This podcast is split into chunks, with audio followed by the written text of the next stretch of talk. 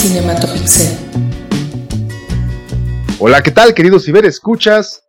Sean bienvenidos a una emisión más de Cinematopixel. Muchísimas gracias por acompañarnos en esta emisión que, eh, bueno, pues ya es- era necesario hacer una- un nuevo episodio.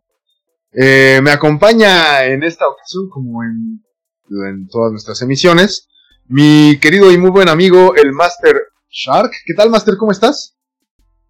Muy bien, Master, muchas gracias por esta introducción. Aquí, como siempre, saludando a mi queridísimo y fiel amigo, el maestro casi hermano, el Master Rubén, quien nos Muchas acompaña gracias, desde Master, su muchas, cabina muchas de grabación. Así es, Este- estamos en nuestra, en, en las cabinas, en, como decía Ponchito, me estaba acordando otra vez de, de Ponchivisión, justamente era, ¿no? Como de, enla- enlazamos la, la señal de Ponchivisión a, las Ah, Olimpiadas. claro, eran buenísimas. Sí, sí, sí, entonces ahorita también estamos enlazando nuestras señales de, de audio. No, un, un- un- un- un homenaje ahí al, al maestro Andrés Bustamante, caray. Sí, la neta es que me aventé como eh, el de Italia, de los primeros, pues la primera vez que estuvo fue en Italia 90, ¿no? Según yo. Sí, Y luego, o, Sí, o sí, fue en, o fue en Seúl 88. No, yo, o sea, igual también tengo como esa misma, recuerdo que, que, que esos temas empezaron como por ahí de Italia 90, y ya de ahí se siguieron ya... No, ¿sabes qué? Sí, la primera vez que este güey fue, fue en Seúl. Porque ahí surgió el Dr. Chunga. O sea, el Dr. Chunga es coreano. Entonces, Ah, sí. surgió ahí, ya, eh, Italia 90 fue su segunda participación. Pero pues en Italia 90 fue cuando surgió el Hooligan, cuando surgió Giacomo Más, cuando surgió Horacio Cascarín. Eh, Uf, sí, sí, estamos hablando de personajes de humor, de humor de bonito, por cierto, así bastante... pues, es que Andrés Bustamante era el maestro de todas estas este, emisiones de Ajá. comedia mezclada con deporte, y, y la verdad es que sí, ¿cómo, cómo se extraña eso en, en los eventos deportivos? Sí, grandes? porque la última vez ya estaba nada más Facundo y el compañito y como que... Pues no, güey. No, no, no, güey, no, están lejos, lejos, muy lejos. Ya, ya, ya desde que el Wiri Wiri dejó de aparecer en, en las emisiones no es lo mismo. Así es, así es. Pero bueno, Pero, pero bueno, Master, tenemos hoy un tema de actualidad, tema de en boga, tema que por cierto puede que traiga spoilers, procuraremos que no, pero aviso, por si no han visto el tema, la, la serie en cuestión, eh, igual pueden pausar el video, terminar de ver la serie y después seguirle o escucharla un par de semanas después, que ya sea legal y ya digamos, güey, podemos ya decir spoilers. Que igual yo espero que no hayan, igual no salen, pero por si acaso salen, prefiero avisar, pero yo te voy a decir una cosa, o sea, creo que, o sea, independientemente de si nosotros ahorita diéramos spoilers o no, yo creo que no hay tantos spoilers como los que se está- han estado dando justamente en redes sociales cuando termine el capítulo. Yo he visto por ahí un par de personas que eh, estoy, estoy muy tentado a borrarlos de mis contactos justamente por ese tipo de actitudes, que en sus estados de WhatsApp subieron todo el capítulo, aparte, o sea, como grabado desde el celular, desde la comodidad de su sillón. ¿En serio? Este, no, es una- sí, sí, sí, sí, sí, sí. Oye, Ya. neta, eso, es- eso es de muy malas personas, Master. Ya sé, pues te digo, o sea, yo sí he visto un par ahí de... Me parece una cosa completamente eh, fuera de lugar, pero bueno. Eh, aparte imagínate cómo se ve así el... Ahí con el celular todo movido, así como esas películas pirañas de mala Sí, calidad. claro, de, de los de los principios de los 2000 Sí, no, ni eso. Sí, no, no, no, una cosa verdaderamente lamentable, pero bueno, o sea, Eh, sí, la que- verdad es que incluso muchos de mis cuates fue de nadie diga nada. Yo incluso evité un poco redes sociales, aunque también me di cuenta de que pocos pusieron algo. Pero sí, como lo vi hasta ayer, eh, bueno, hasta el sábado, eh, la vez que dije, no, no voy a ver redes sociales. Y ya cuando me puse a revisar después de verlo, no encontré como muchas cosas. Me congratulo de mis, de mi círculo de amigos. Una amiga nada más puso, ya acabé, si alguien quiere discutir, las espero con mi cafecito, ¿no? Obviamente, pero en, en WhatsApp. O sea, eso fue lo que puso, ¿no? En WhatsApp.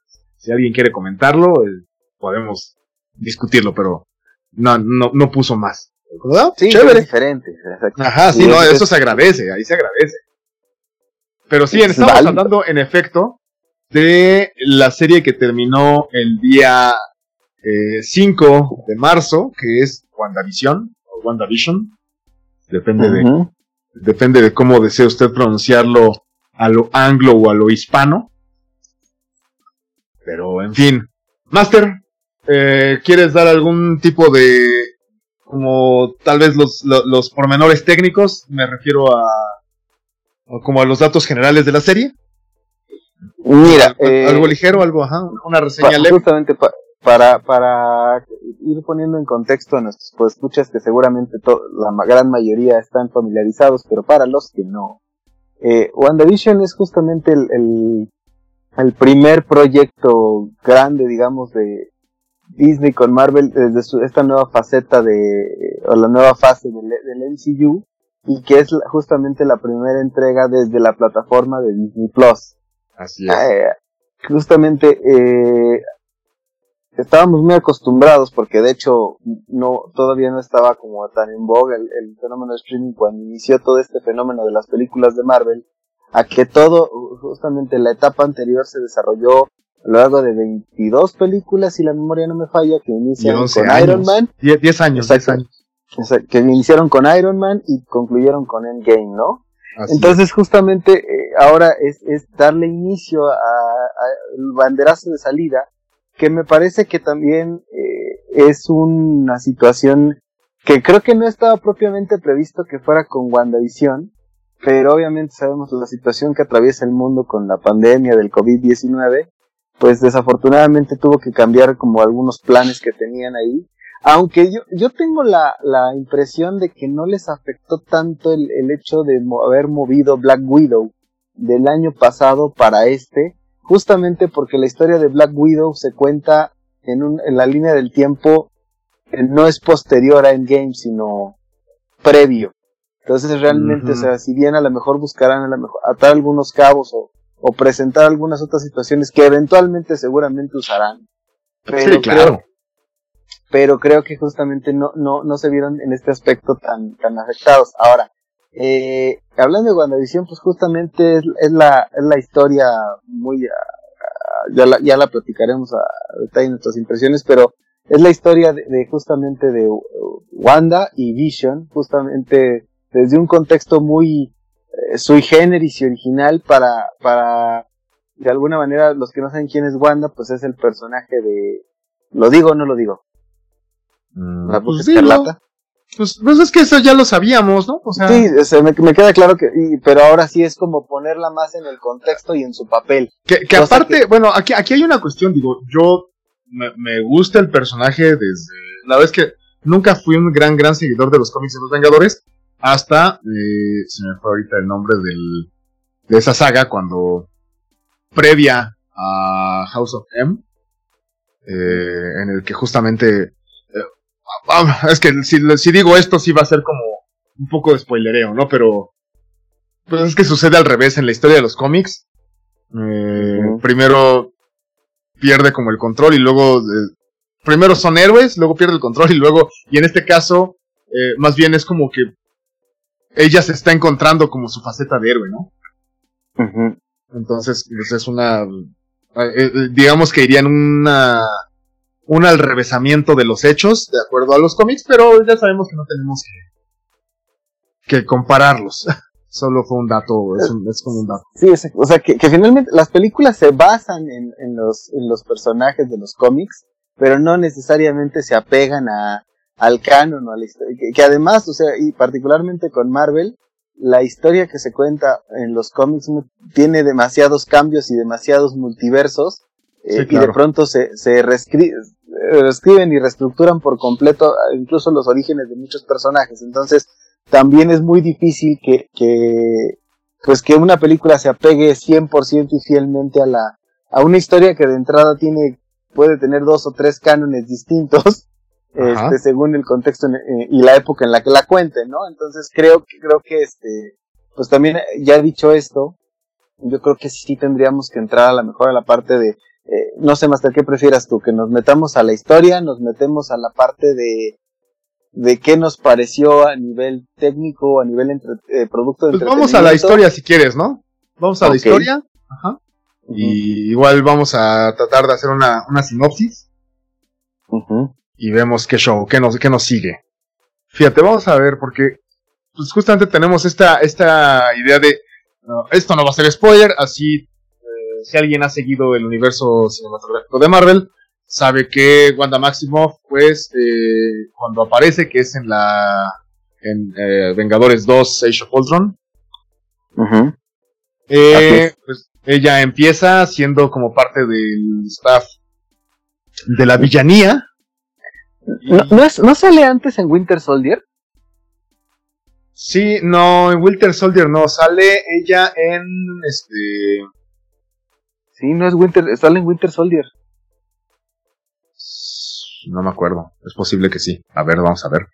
A ver qué nos dice. Hace, me parece que hace como una aparición muy, muy breve en Winter Soldier y ya su aparición, porque según yo es primero Winter Soldier y luego es Ultron, ¿no? Tienes toda la razón, sale en Winter Soldier, luego en Age of Ultron y luego en Civil War. Y después obviamente ya en Infinity War y en, en, en Endgame. Ajá.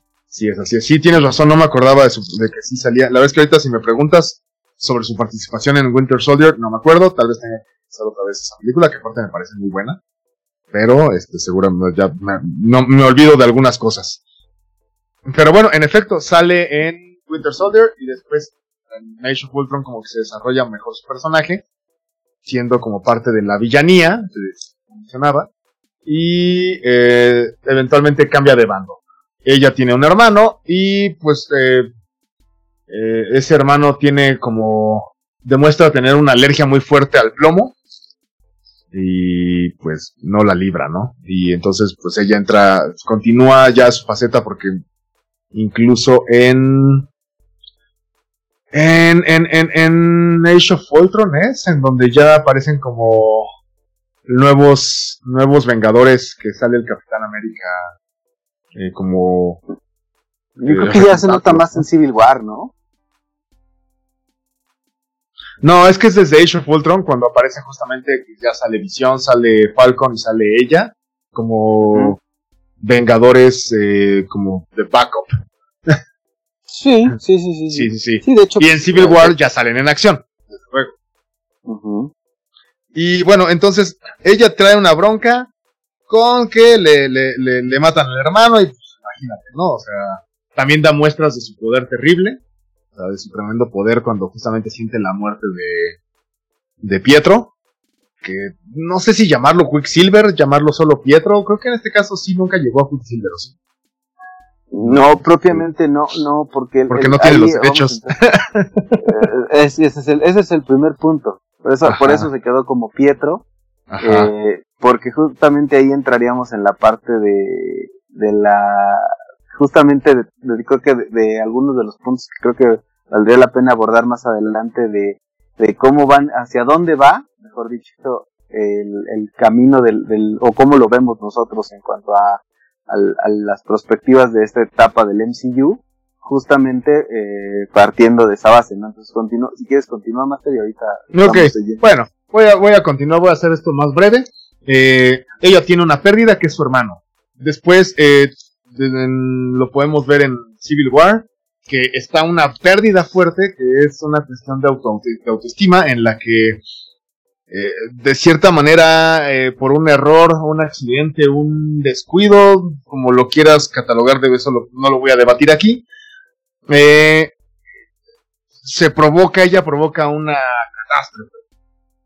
Y por eso se, se, se, desencadenan los hechos de Civil War, que serían los acuerdos de Sokovia. Y después, pues obviamente ella se vuelve parte de, de los no, este, de los que no, de los que, de los corredores, de los, de los Avengers renegados. Uh -huh. Y eh, la, la, vemos después ya en, en, Infinity War, en la que tiene que renunciar a su, persona amada, la visión, y tiene, ella decide, bueno, le pide visión que destruya la piedra de la mente, ¿no?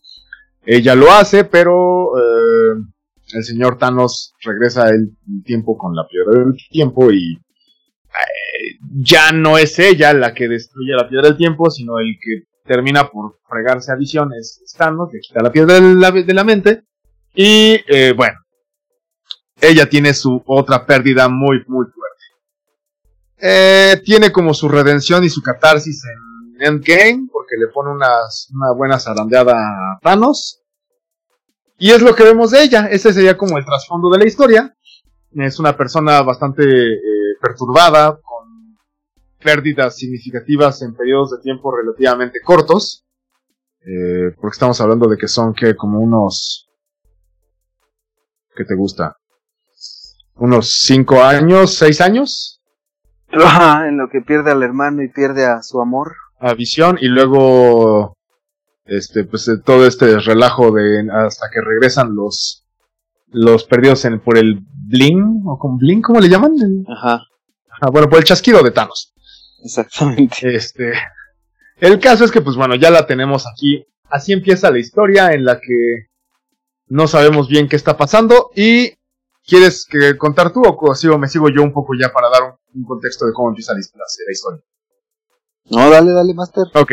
Pues tenemos entonces ya a, nuestro, a nuestros protagonistas metidos en series clásicas de, de sitcoms, esta- este tipo de historias de comedia situacional.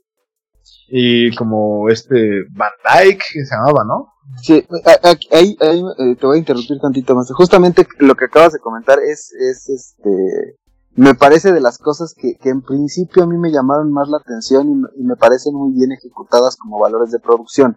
Yo Claro. creo que, que ese, ese homenaje a la televisión clásica americana que, que va avanzando, o sea, el- el de los más marcados es el show de Dick Van Dyke, ¿Mm? eh, me parece que Hechizada. el- eh, hechizada también juegan con- con la Brady Bunch Ajá. este, juegan por ahí con Growing Pains y final- eh, otro de los que la gente a lo mejor identifica mucho más fácil es Malcolm Malcolm, Malcolm, ajá. Eh, eh, entonces justamente esa Me parte falta la de los setentas, fíjate que esa como no según yo es Bra- la de los es- se- según yo es Brady Bunch ¿no? Es que la esa sí no la, no la, es esa, mira las primeras son como Dick Van Dyke I Love Lucy eh, como es hechizada hechizada es este, como el capítulo 2, tal cual. A mí me da la impresión de que hoy, no, salvo en el caso de Dick Van Dyke y de Malcolm, que, que incluso en la propia serie, en un capítulo más avanzado, se ve a la propia Wanda viendo esas series cuando está como en su Ajá. encierro. Sí, O sea, sí, sí, en, distintos, en alusiones. distintos puntos del trauma que acabo de comentar, de los traumas, Ajá, ella se ve justamente viendo cier- algunas de las series exacto. que se homenajean, lo cual le da sentido y le da una buena línea de por qué se hizo esto, eh, justificación, ¿no?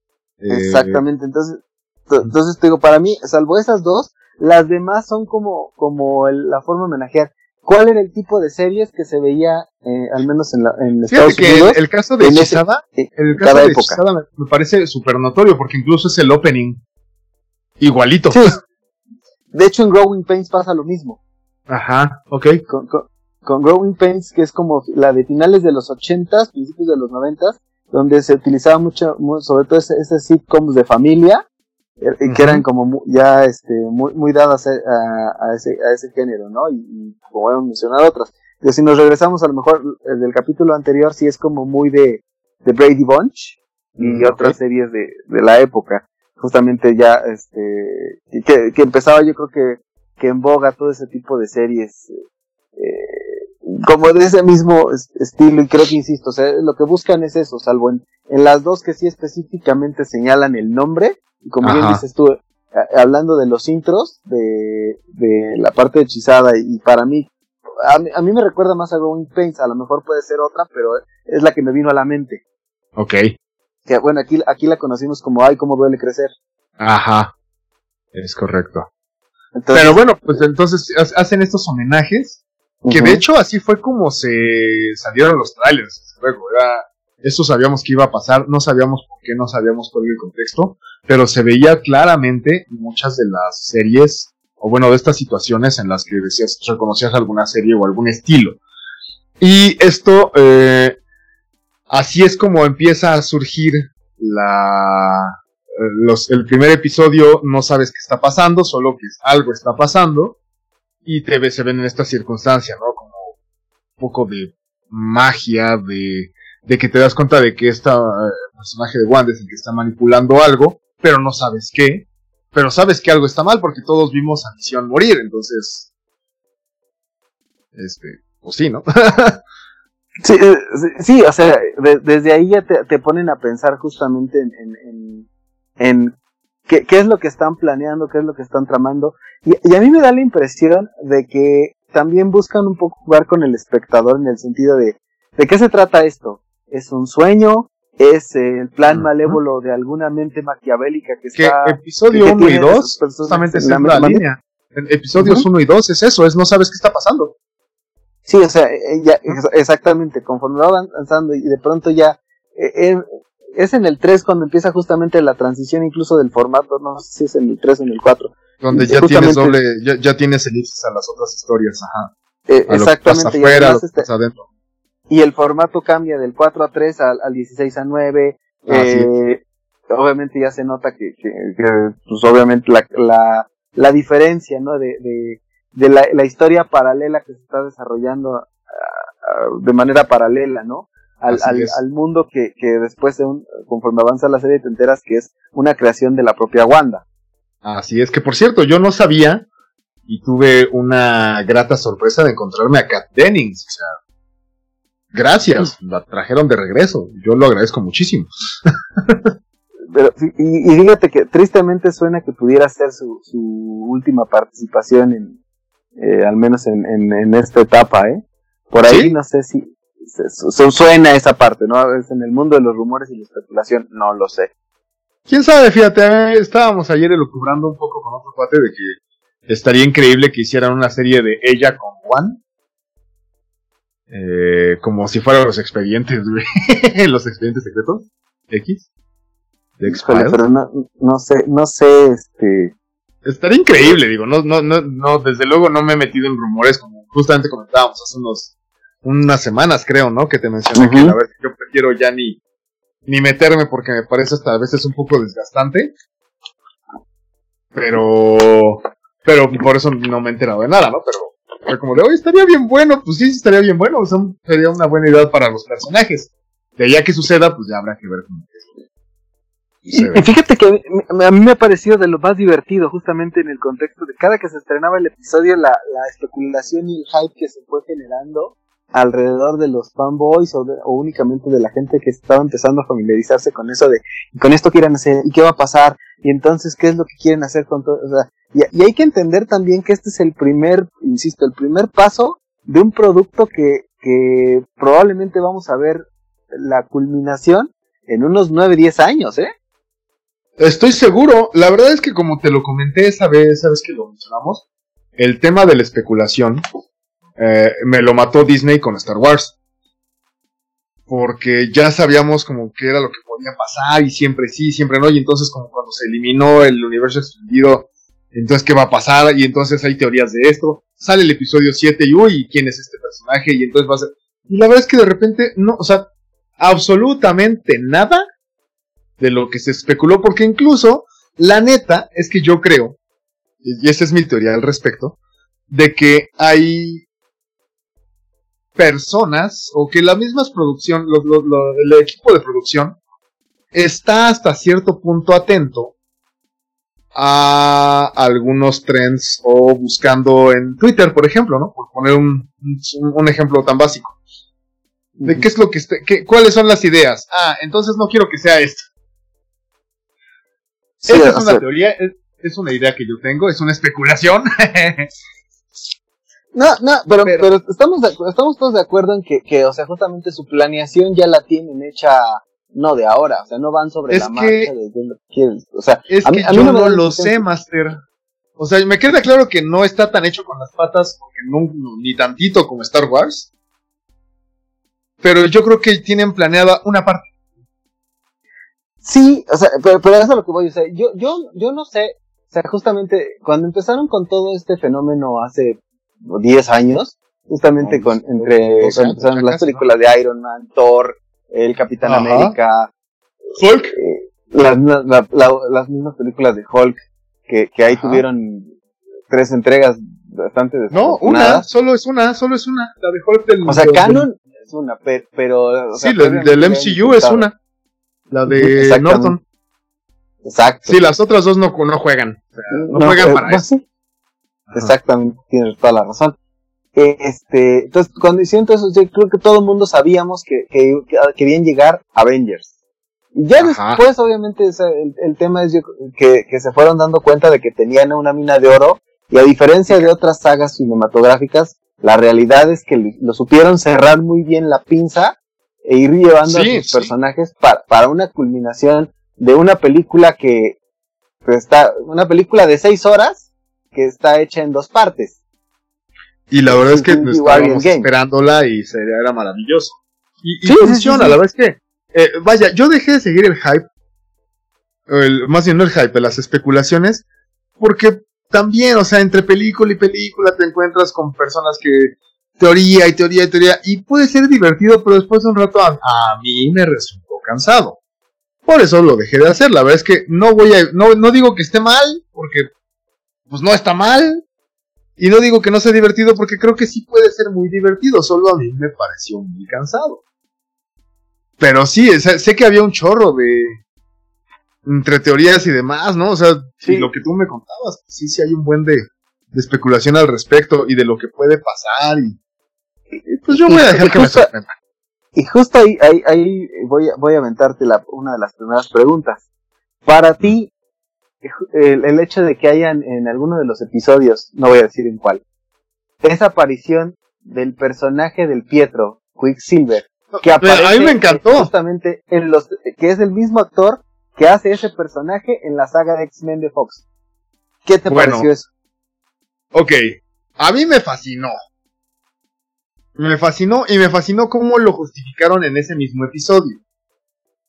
O sea, fue como de, wow, ok, lo hicieron perfecto. Justamente yo empecé a pensar, ok, esto me indica que se va a unir el universo de, de, X-Men. Y, creo que, y creo que sí puede ser. Pero realmente me reventó cómo hicieron la justificación de esa aparición después. La neta. Lo odié. O sea, el, el hecho de que dijeran que era un vato cualquiera. Sí.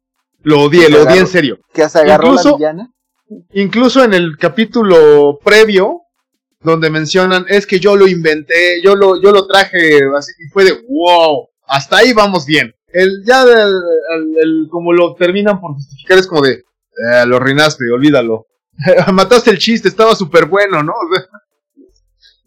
yo, no, yo no quisiera, hablarlo así. Yo creo, y, insisto, a lo mejor ya este es el mundo de la especulación, pero para mí, lo que trataron de hacer con eso es, es justamente el tipo de cosas que a los fans les gustan en el sentido de todos los nueve capítulos de la temporada están plagados de easter eggs y, esos momentitos Marvel que estamos tan acostumbrados digo el único que desafortunadamente ya no vamos a poder ver es a Stan Lee o sea ah, claro. sí, sí, estábamos tan acostumbrados a ver el cameo de Stan Lee cosa que desafortunadamente ya nunca vamos a poder ver porque Stan Lee en paz descanse, pero y, sí, de hecho, de hecho, como fan de la historia de los cómics y del MCU, agradecí muchísimo todo ese todo ese fan eh, fan service. El amor a los fans. Exacto, Así es. Y sabes que, por ejemplo, algo que aprecié muchísimo, y no es spoiler porque incluso se ve en el tráiler, es que aparezcan con sus trajes eh, originales. O con una sátira de sus trajes originales. claro. Ajá. Me parece hermoso. Es un gran fanservice. Es maravilloso esa, esa, esa parte que justamente es como la onda retro, ¿no?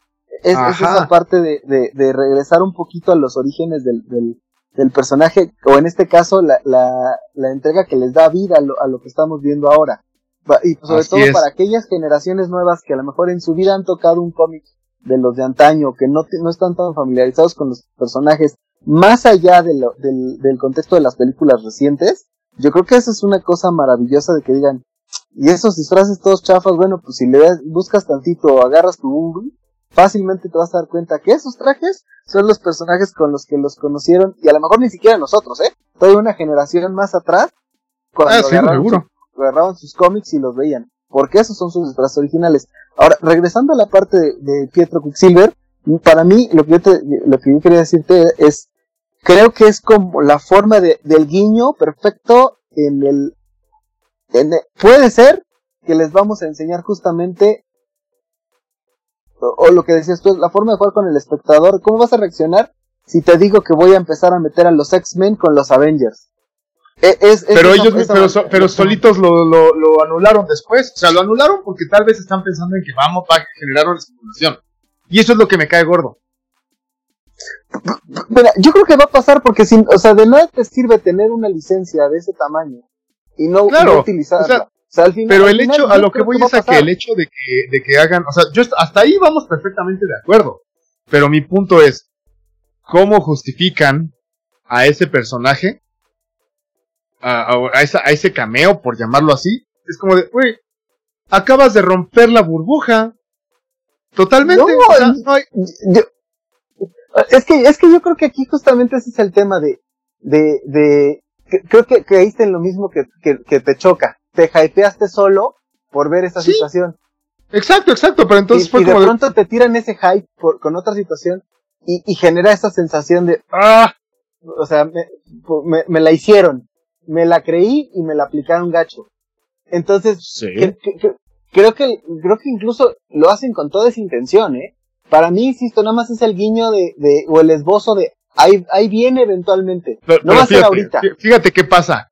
Si, si resulta que hacen eso, ya quemaron la bala de Pietro, porque entonces ya en el mismo universo ya dijeron Que va a ser otro actor, sí. que es un fulano X ese actor, entonces, por eso te digo, o sea, si esa es la idea del guiño, es como de, tú solito acabas de matar una bala.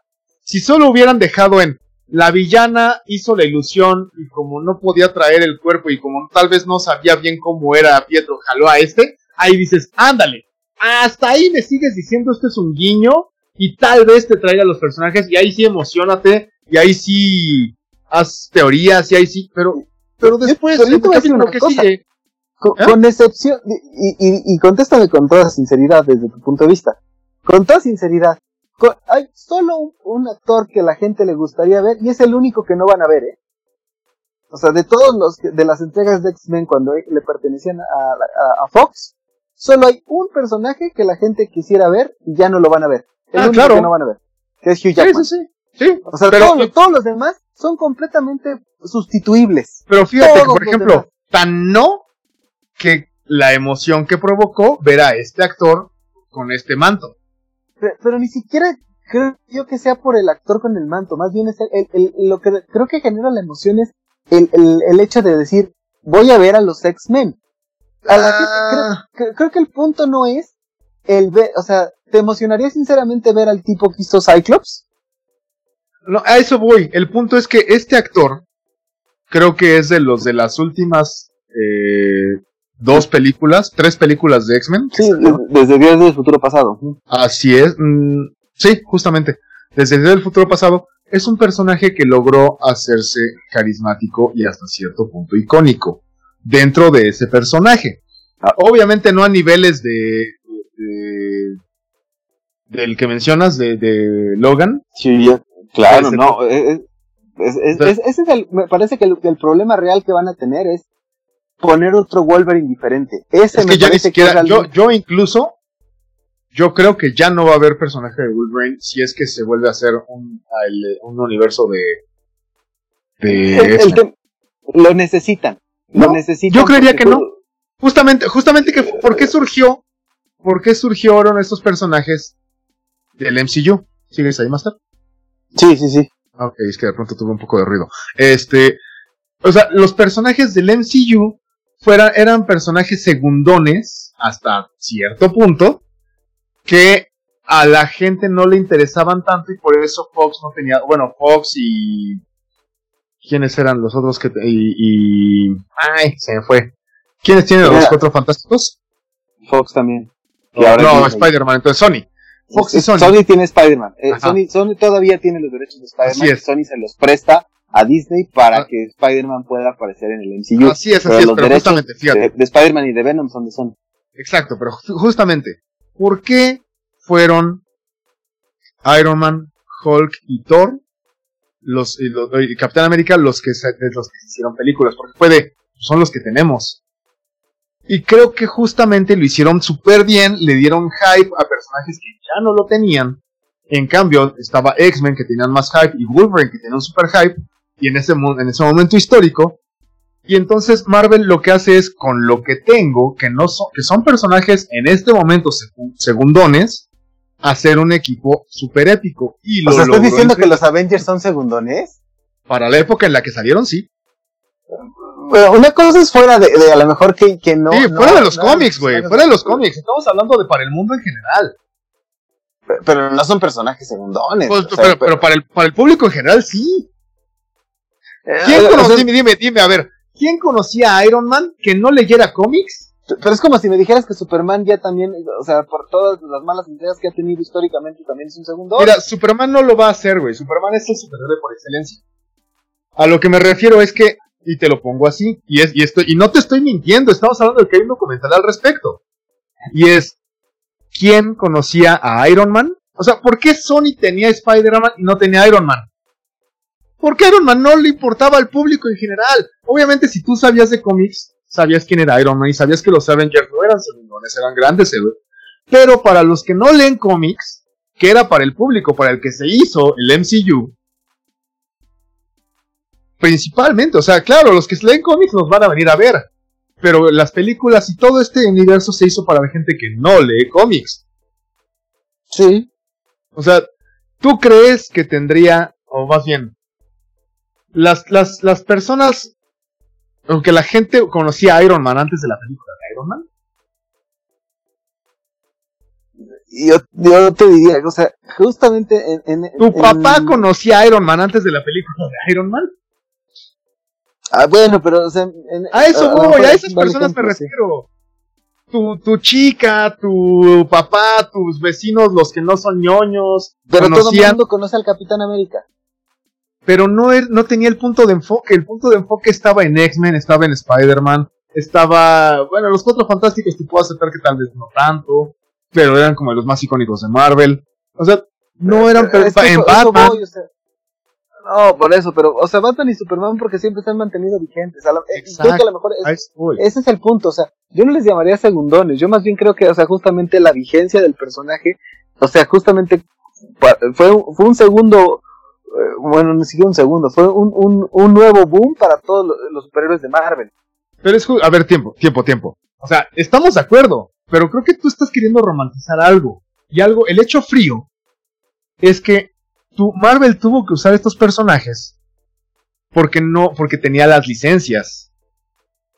Porque los, sus personajes principales, Spider-Man y X-Men, no tenía las licencias. Pe- Pero entonces me darías la razón, de ahora los tienes, no vas a aprovechar eso para meter tu, propio Cíclope, tu propio Wolverine, tu propio, tu propia Jean A ver, Grey, tu propia Storm. Y, y no. A ver, es que, a ver, nos perdimos en esto. Mi punto de que fuera, tú es que tú te me indignaste muy fácil, Master. El punto de decir que Marvel había hecho su universo personajes segundones, que lo sigo, o sea, y no porque el personaje sea segundón, fue porque en la época en la que sucedió eran personajes secundarios para el público en general.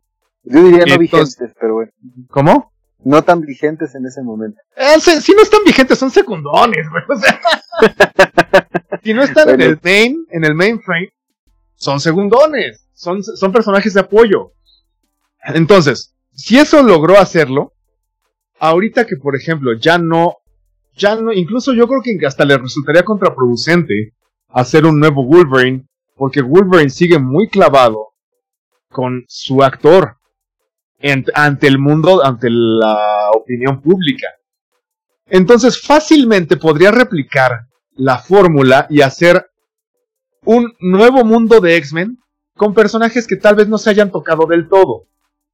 ¿Por qué no? Si ya se había hecho un reboot de de Cyclops, de Storm, ok, vuelve a traer pon tú a Cyclops Storm. Probablemente ya eh, la, salió una película que no sé de, de quién la produjo, por cierto, no, no sé si es de Fox, si es lo de New Mutants. pues jalas igual y jalas a Shatterstar, jalas a, Be a esta a Rain, jalas a... Pero, pero, ahí sí estás hablándome de, de, los que conocen en su casa, brother, porque... Es que eso era exactamente lo que pasaba con Iron Man en su momento. O sea, yo y, y todo aquel que conozca de, de X-Men, que sabe perfectamente quién es Shatterstar, sabe quién perfectamente quién es Domino, sabe perfectamente. Y, y, y, tú, y lo que acabas de decir, entonces, si tú, empresa multimillonaria, compras los derechos de personajes que sabes que van a vender como pan caliente, ¿no los vas a utilizar? Ya, lo, ya, ya demostraron que pueden hacerlo una, un, un, nuevo pan caliente con otros personajes. Lo que y, que de todos modos no podían usar porque era el equipo X-Men. Pero ya los pueden usar. O sea, pues si puedes usarlos en un contexto justamente pensado en, en, yo lo que digo es que, que yo lo que digo es que pueden usar a todos y que pueden hacer una magia impresionante sin traer de regreso a Wolverine. Eso es lo que estoy diciendo.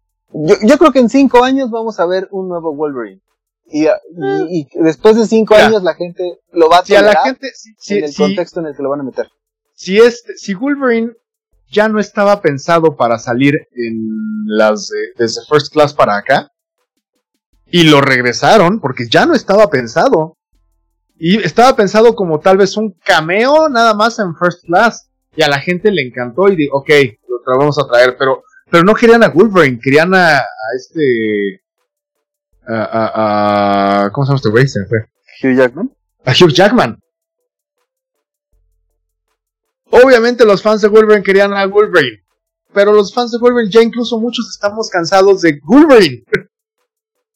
Pero no, yo, creo, yo creo que, o sea, ya, ya y también para no perdernos un, en, en, en, la discusión también creo que creo que justamente se abre muchas puertas también. Ah, claro, abre muchísimas puertas y eso es algo muy bueno que hace la serie.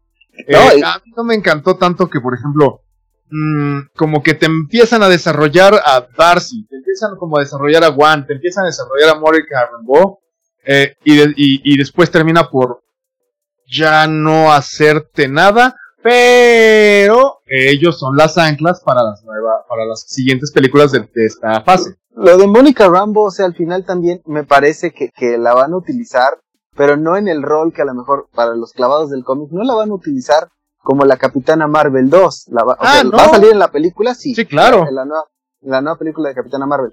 Pero me parece que, que incluso, o sea, la actriz que, que eligen para el papel, me parece justamente el hecho de no ser tan conocida, eh, y, y, o sea, yo creo que el darle la responsabilidad de que, de cambiar justamente a, a la Capitana Marvel actual por una nueva, sí necesita todavía tener una actriz de mucho más peso.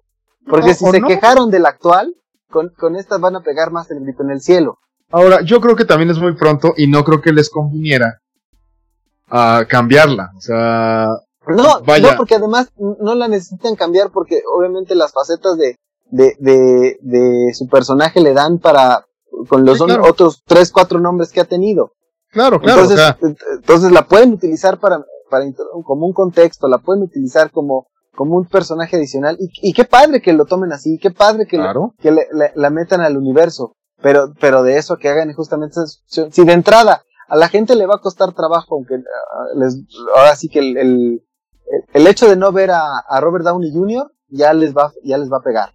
El hecho de, de, que a Scarlett Johansson la van a ver probablemente por última vez en Black Widow, el hecho de que, o sea, el Cap también es posible que ya. Eh, no, el Cap también, pero, pero me parece que en el, en el lado del Capitán América, fíjate, justamente en el, en el punto de, de, de esa evolución de los personajes en, en el contexto cómic, eh, romper cuarta pared y, y, y, como dices tú, a, a lo mejor adaptarlo a un público nuevo, yo no veo mal el hecho de que Falcon se convierte en el nuevo Capitán América.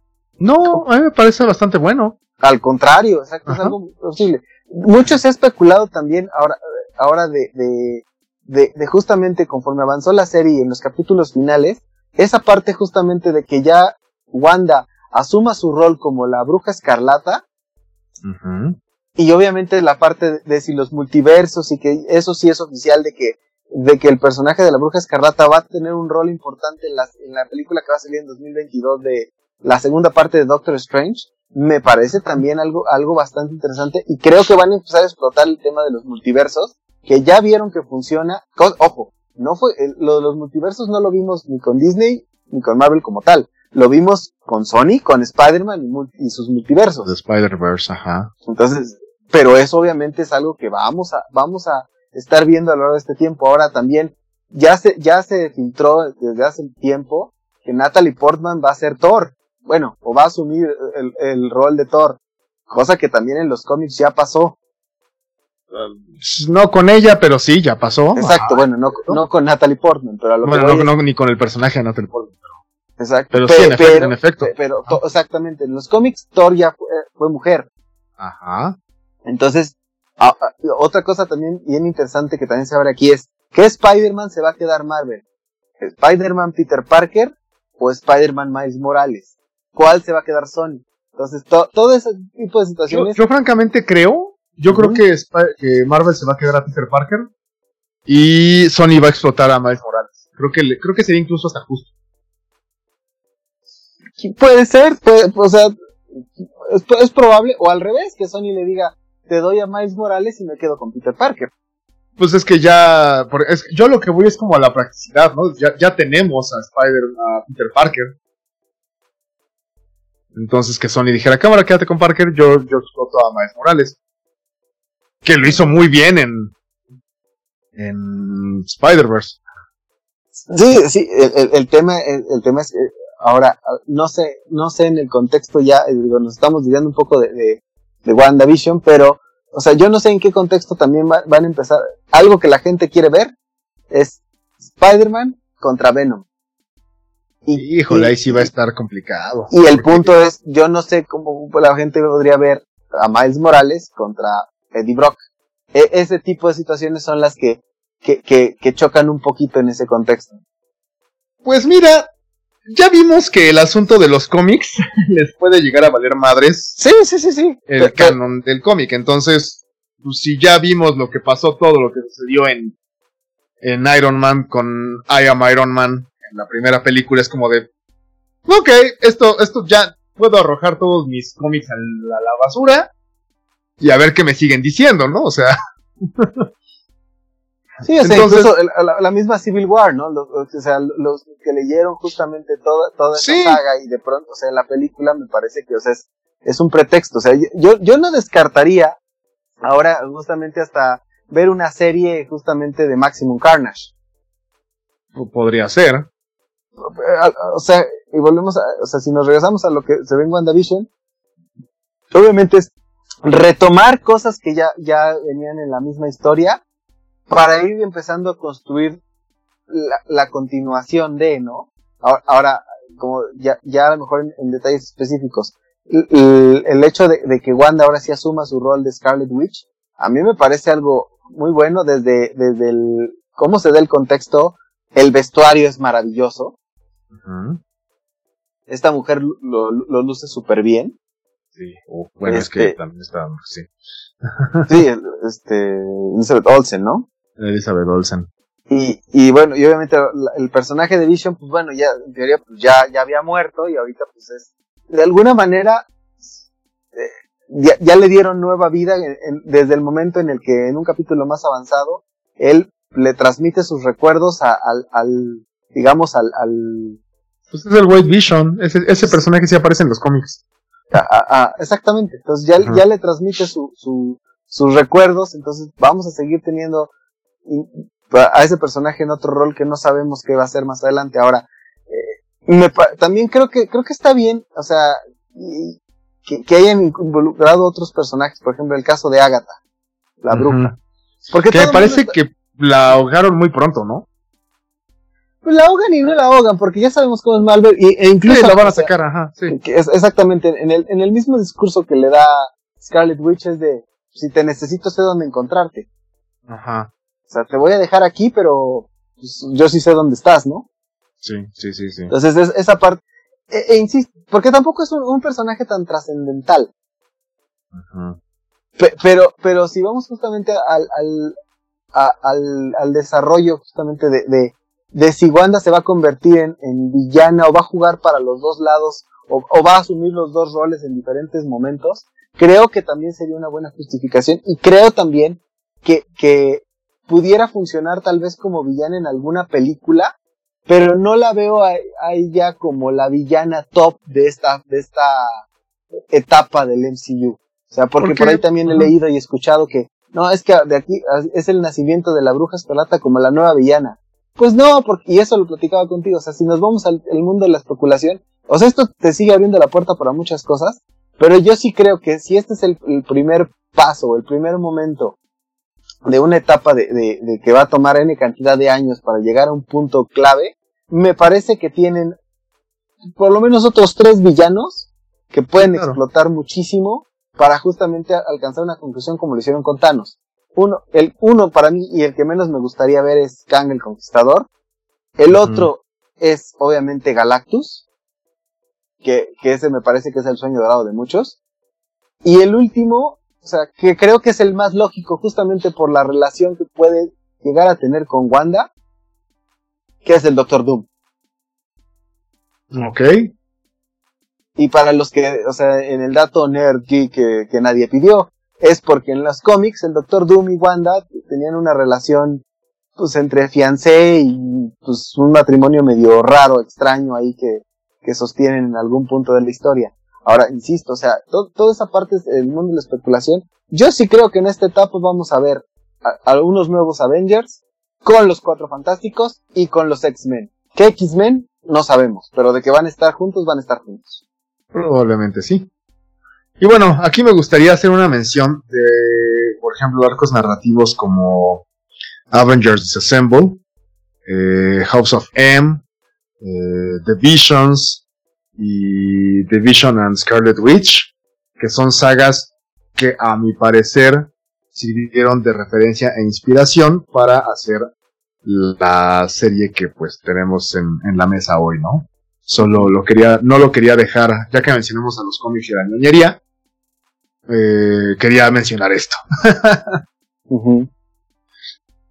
ah, ah, ahora, Master, tú que, eres, tú que eres el experto en esos temas, ¿qué te pareció a ti en, cuanto a valores de producción, en cuanto a efectos especiales, en cuanto a, en cuanto a, ahora sí que hablando de, de, la parte detrás de cámaras de WandaVision? ¿Qué, qué, opinión te merece?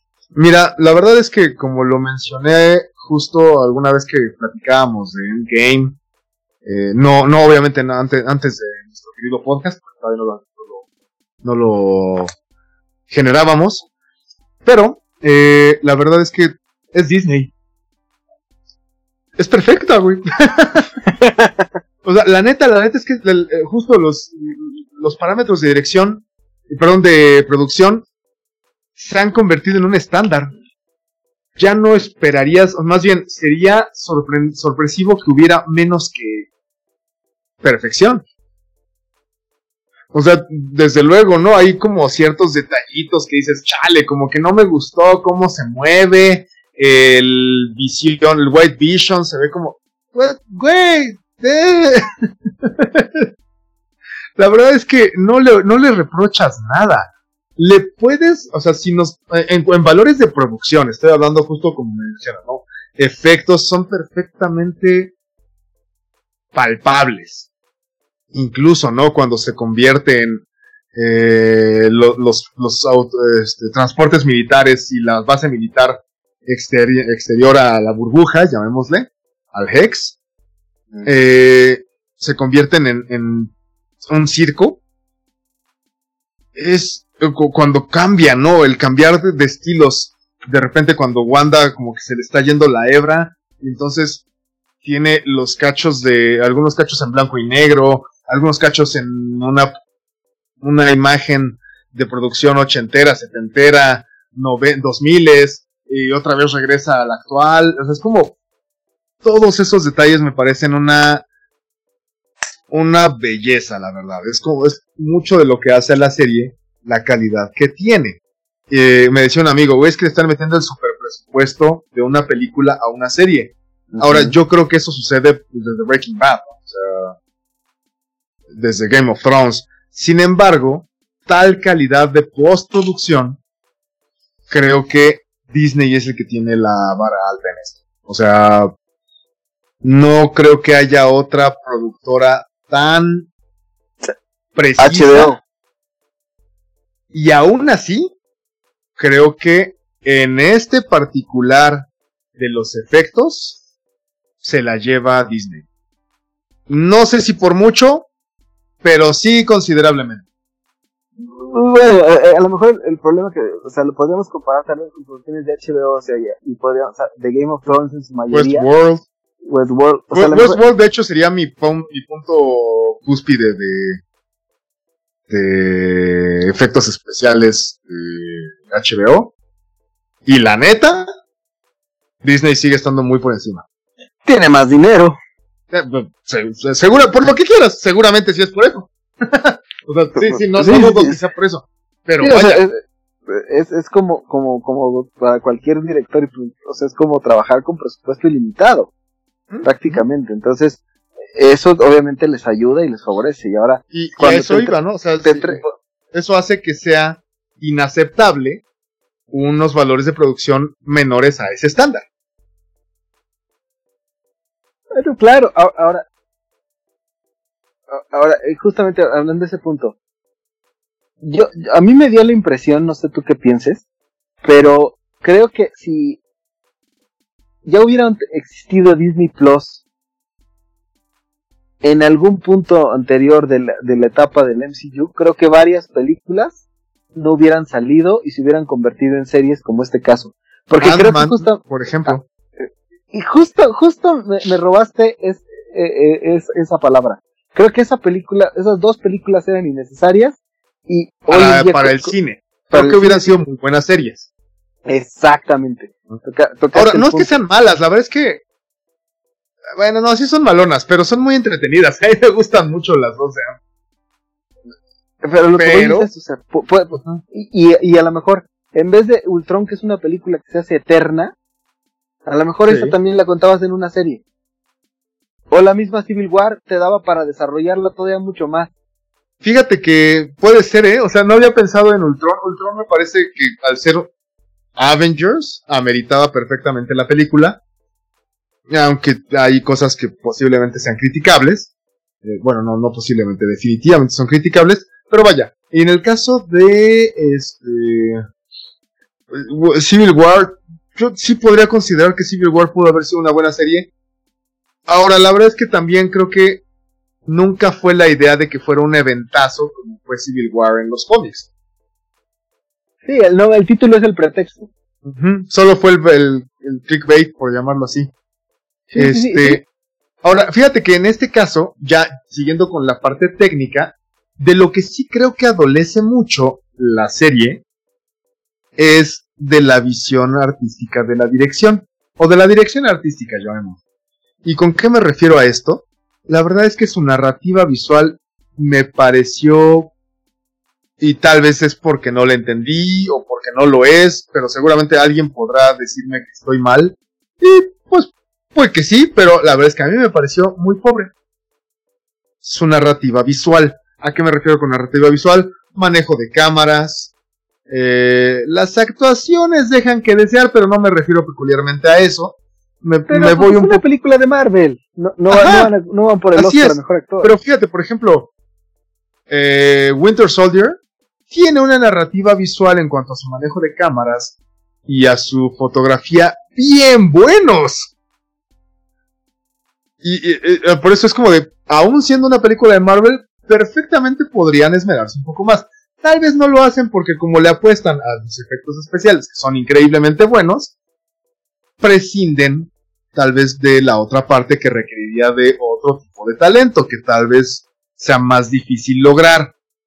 Puede ser, pero considero que el apunte puede valer la pena, ¿no? O sea, podría hacerse un objeto, un producto con un valor estético mayor con toda la postproducción que manejan y en, más allá de que molestara, creo que podría ser agradable, pero habría que ver quizás incluso eh, no, me, gustaría eh, llegar a si, hay, si existe algún tipo de dato al respecto de cómo percibe la gente eh, Winter Soldier. Tal vez la perciben como, como no tan chévere y puede que hayan llegado a esto y decir, sabes que tal vez este tipo de, de manejo cinematográfico no llega al público objetivo. A, a, a mí, por sincero, a lo personal, no me gustan las películas de Capitán América porque no soy fan del Capitán América. Pero creo que, Pero, que en, pero- el caso, en el caso de, de- de Winter Soldier, creo que es de las películas que mejor ha envejecido en comparación con otras. a mi opinión, en mi opinión es la mejor del MCU. Y, y, y, y cosa contraria, a Ultron le pasa al revés. Ultron es de las que dices, qué cosa más horrible. Y cuando la vimos en el cine todos estábamos aplaudiendo, güey. esa- exactamente. Y la vez dices, qué espanto de película. Qué cosa más sí. espeluznante. Es muy aburrida, a decir verdad. Eh, es- exactamente, entonces, yo, yo creo que aquí, esa- exactamente, o sea, yo creo que aquí hay que dividir, y a lo mejor hay gente que se queja mucho de, de, de Black Panther. Con todo y que Black Panther para mí, o sea, es de las películas más entretenidas. Las dos, sí, Black Panther me gusta un buen también, sí. O sea, me parece de las más. Y mucha gente se quejó por una cantidad de cosas que, no, que yo no entiendo, pero bueno. O sea, por- porque no, no me han dado un argumento al menos que yo considero de peso, o sea, porque no es como una crítica o sea, de, de ¿qué espera? O sea, es una, es una película basada en cómics. ¿Qué, ¿Qué esperabas? O sea, el guion de lo que el viento se llevó, pues no. O sea, no- Bueno, no- no- la verdad es que yo considero que está- está- eh, podrías estar pecando de esa idea de, de que algo basa, de que los cómics son un género menor, cosa que yo no creo. No, pues, pues, o sea, digo, con- con- contra todos los pronósticos y aún contra todos lo- los detractores, Black Panther estuvo nominada a los Oscars. Black Panther es, y vaya, tú sabes que yo no creo en los Oscars, pero también considero que Black Panther es una película muy, muy, muy rescatable. O sea, Ujú. Seamos honestos, es una, una muy buena película. A distintos niveles, adolece de muchas otras cosas, desde luego que sí. Pero, pues, vaya, o sea, Que, que con Black Panther ahí, ahí- ahí nos vamos a enfrentar a una situación eh, pues complicada para lo que tenían en mente por el sensible fallecimiento de Chadwick Boseman. ah, eso va a estar impresionante. Eh, eh, Fíjate que ese me produce un poco más de hype eh, especulativo. ¿Qué van a hacer con eso? Sí, o sea, Bueno, Master, no- a ver, vámonos, vámonos para, para ya ir este, cerrando. terminando esta parte. Ajá. A ver, vamos a. Ya una vez dichos nuestros, nuestras impresiones técnicas, nuestras impresiones eh, a nivel guion, nuestras impresiones. A ver, ya, en corto. ¿Te gustó WandaVision? sí, me, ¿Se me la gusta, recomendarías a tus sobrinitos? sí, me- gusta WandaVision como producto en su totalidad. Me- me- me gusta justamente to- toda la parte del homenaje a la televisión clásica. Me gusta cómo cuentan la, historia sin ser nada así espectacular. Me gusta el manejo de los personajes y me, me entusiasma qué es lo que pueden hacer utilizando la plataforma de Disney Plus y qué es lo que pueden hacer como una historia en su conjunto pensando en la N cantidad de años hasta que lleguen a la culminación de esta fase. Muy bien. Yo considero y concuerdo.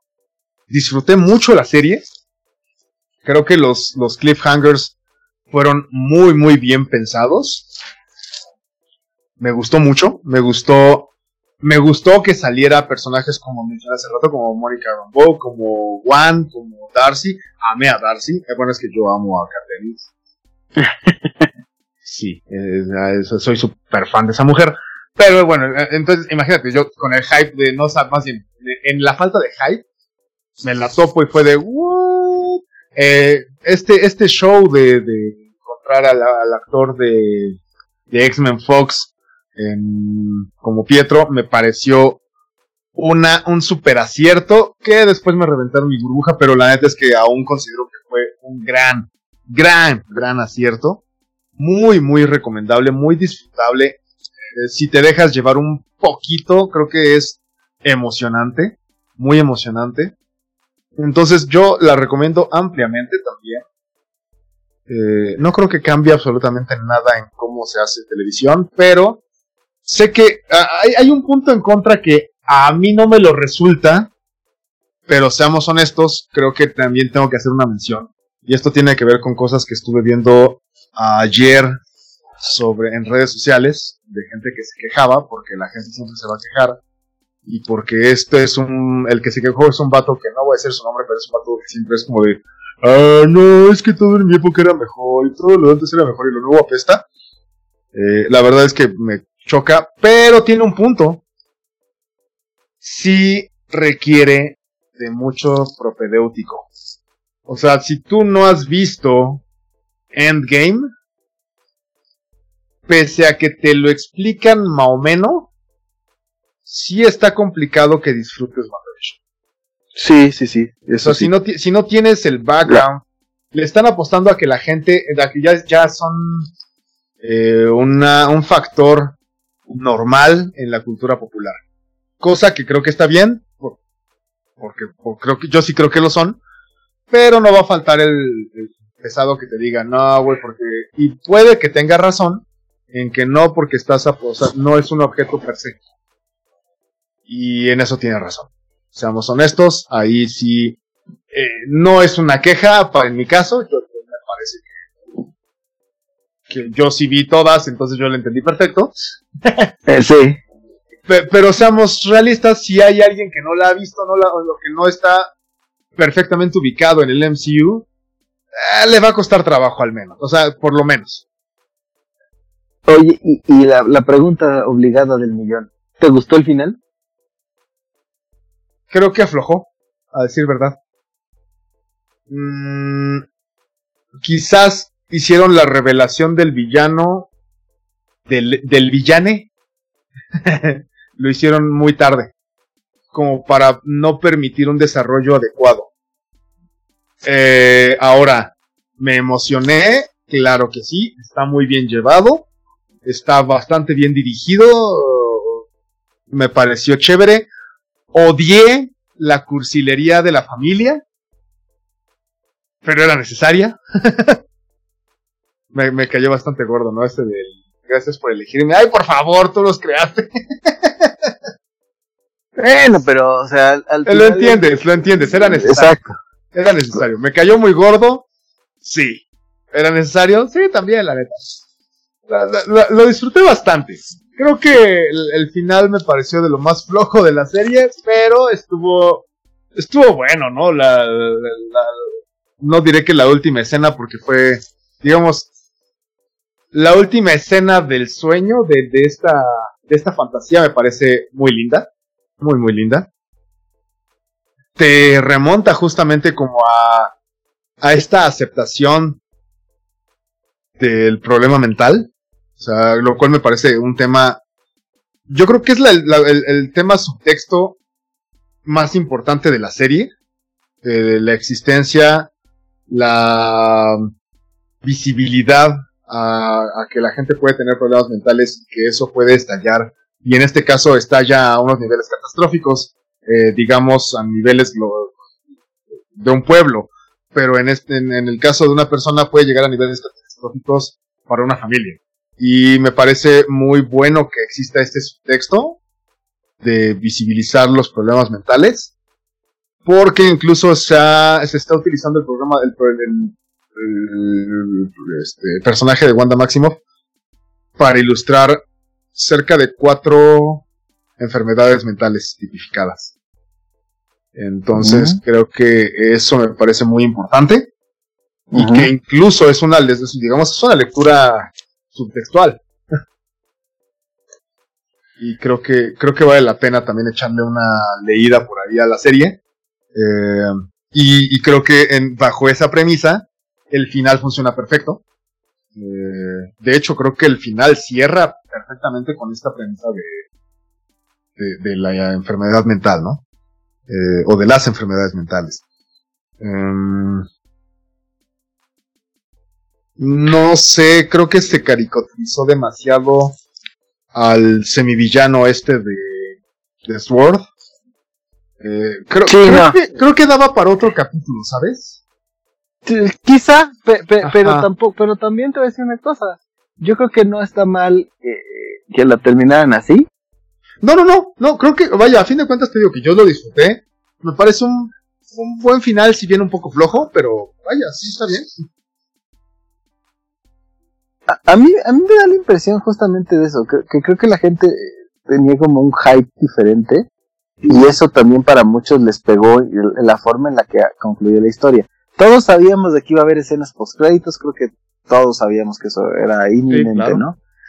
Pero, pero creo también que, que el final particularmente, eh, si bien es cierto, tal vez no cumple con las expectativas o la espectacularidad que muchos hubieran querido ver, también, o sea, me parece que es como el final adecuado para lo que quisieron, la historia que quisieron contar.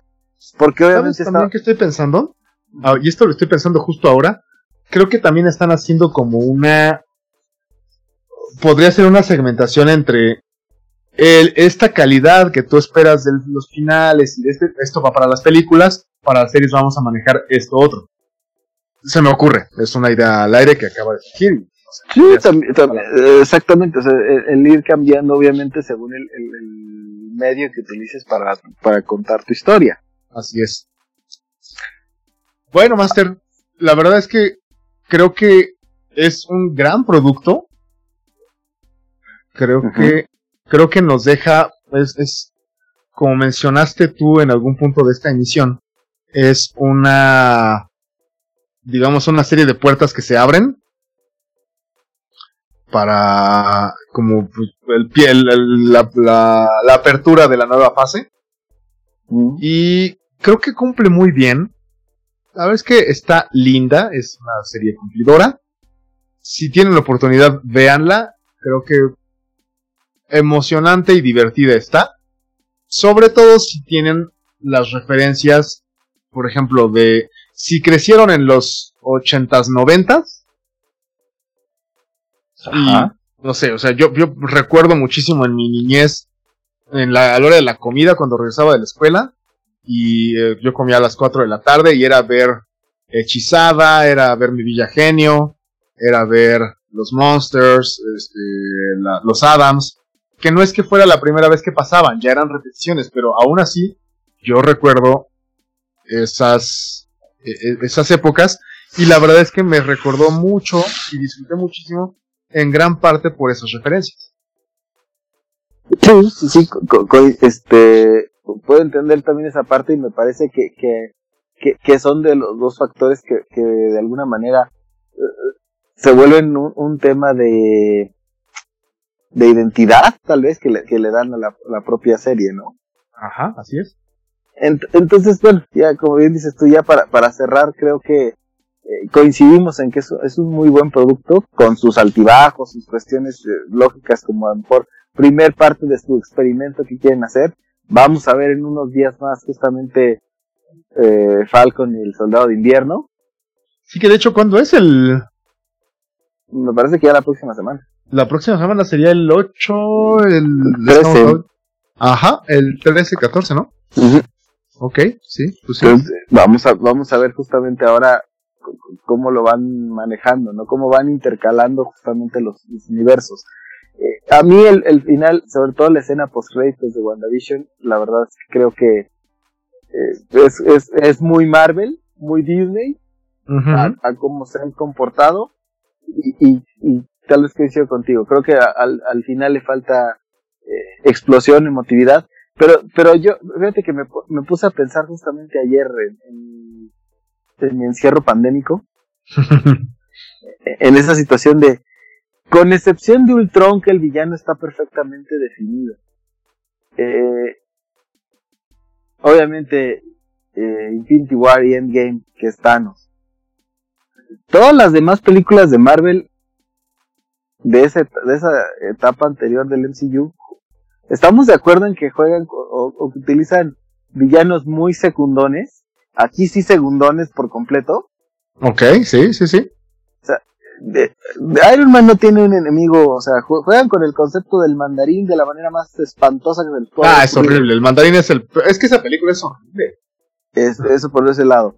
Este... Pero Whiplash, Whiplash era como, sí, de sus, de sus set de, digamos, eh, de segunda clase, pero creo que lo hizo bastante bien en, Iron Man 2.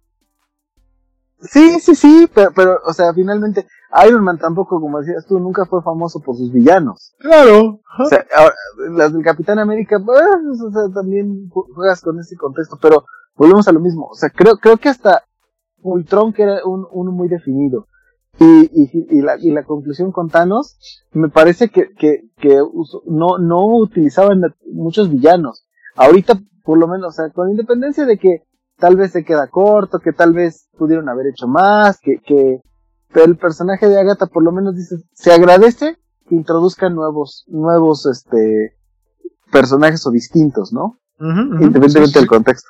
Y pues bueno, creo, creo que, que insisto, las coincidencias en este caso en cuanto a, a al, al, buen producto que terminan entregando, eh, es como el, el, creo que el factor común, ¿no? Así es. Así es, así es. Cuéntenos, queridos ciberescuchas, ¿qué les pareció? ¿Ya la vieron? ¿Ya les arruinamos con los spoilers que dijimos? Si no la han visto, este, disculpen, si ya la vieron, cuéntenos qué, qué les pareció, ¿les gustó, no les gustó? Eh, ¿Coinciden con nosotros? Eh, ¿Quieren mandar saludos a Shark? ¿Quieren mandarme saludos a mí? ¿Quieren mandarle saludos a la zona fantasma? Que no somos nosotros, pero igual, eh, ¿saben? A Master, ¿a dónde nos pueden escribir? Master, nos pueden escribir en arroba cinematopixel en Twitter. Eh, continuamos trabajando en la creación de, nuevos contenidos y nuevas Master, plataformas. ¿a quién engañamos? No va a haber nuevas plataformas. Ah, Master. no, no, sé si vaya a haber o no, pero no estamos trabajando en ello. Oh, qué la canción. ¡Producción! Está bien, está bien. Vamos Espero que editen esa parte, no le hagan caso. Pero este, bueno, Escríbanos a Twitter de momento, ahí vamos a atenderles. Bueno, ya estoy aplicando la de Fox Mónica de comunista porque yo no vigilo esa parte, pero tenemos. Tenemos. Eso mismo digo yo cuando se trata de la edición. Subimos, editamos. Pero bueno, queridos ciberescuchas, muchísimas gracias por acompañarnos. Muchísimas gracias a también, Master, por compartir este, este rato ameno de ñoñería sobre este producto que la verdad creo que sí es un, uno de esos eventos eh, esperados desde su, este, desde el año pasado que se anunció. Y pues bueno, eh, ¿algo más, Master? Pues no, Master, creo que, creo que esta vez sí nos abocamos a, a, esta serie que creo que, que era un producto que queríamos comentar con, y compartir con nuestros podescuchas agradecerles como siempre su atención. Este, pues, como siempre, Master, te agradezco ahí que, que has estado en los controles para que estas emisiones sean posibles a través de Vaina Lab Productions Inc. Este, pero pues este, y por ahora, pues bueno, y este, próximamente pues les seguiremos trayendo eh, nuevos contenidos eh, en este podcast, algunas otras reseñas que tenemos por ahí pendientes. Este, y yo nada más quiero hacer un comercial rapidísimo. Eh, recientemente, pues para los fans de esta saga de anime de Beastars, eh, ya se, ahora sí se viene la segunda temporada porque ya de hecho se está transmitiendo en, el país del sol naciente. Ya que llegue, ya que llegue, como para medio año, ¿no? Seguramente lo vamos a ver por acá a mediados de año. Y pues bueno, hay algunas películas que, que les iremos ahí platicando que, hemos estado viendo ahí este, a lo largo de estos días. Y pues bueno, Master, no, no nos queda más que, agradecer y, y, despedirnos por esta vez. Muchísimas gracias. En el set de grabación número uno se encuentra mi querido y gran amigo eh, Master Shark. Muchas gracias, Master. Master, al contrario, gracias a ti, como siempre, un, un gustazo, un privilegio y un placer trabajar con el Master Rubens. Muchas gracias, muchas gracias a ustedes, queridos y escuchas, y hasta la próxima. Esto fue Cinematopixel. Sale pues. Hasta la próxima. Cinematopixel. Producción. Baena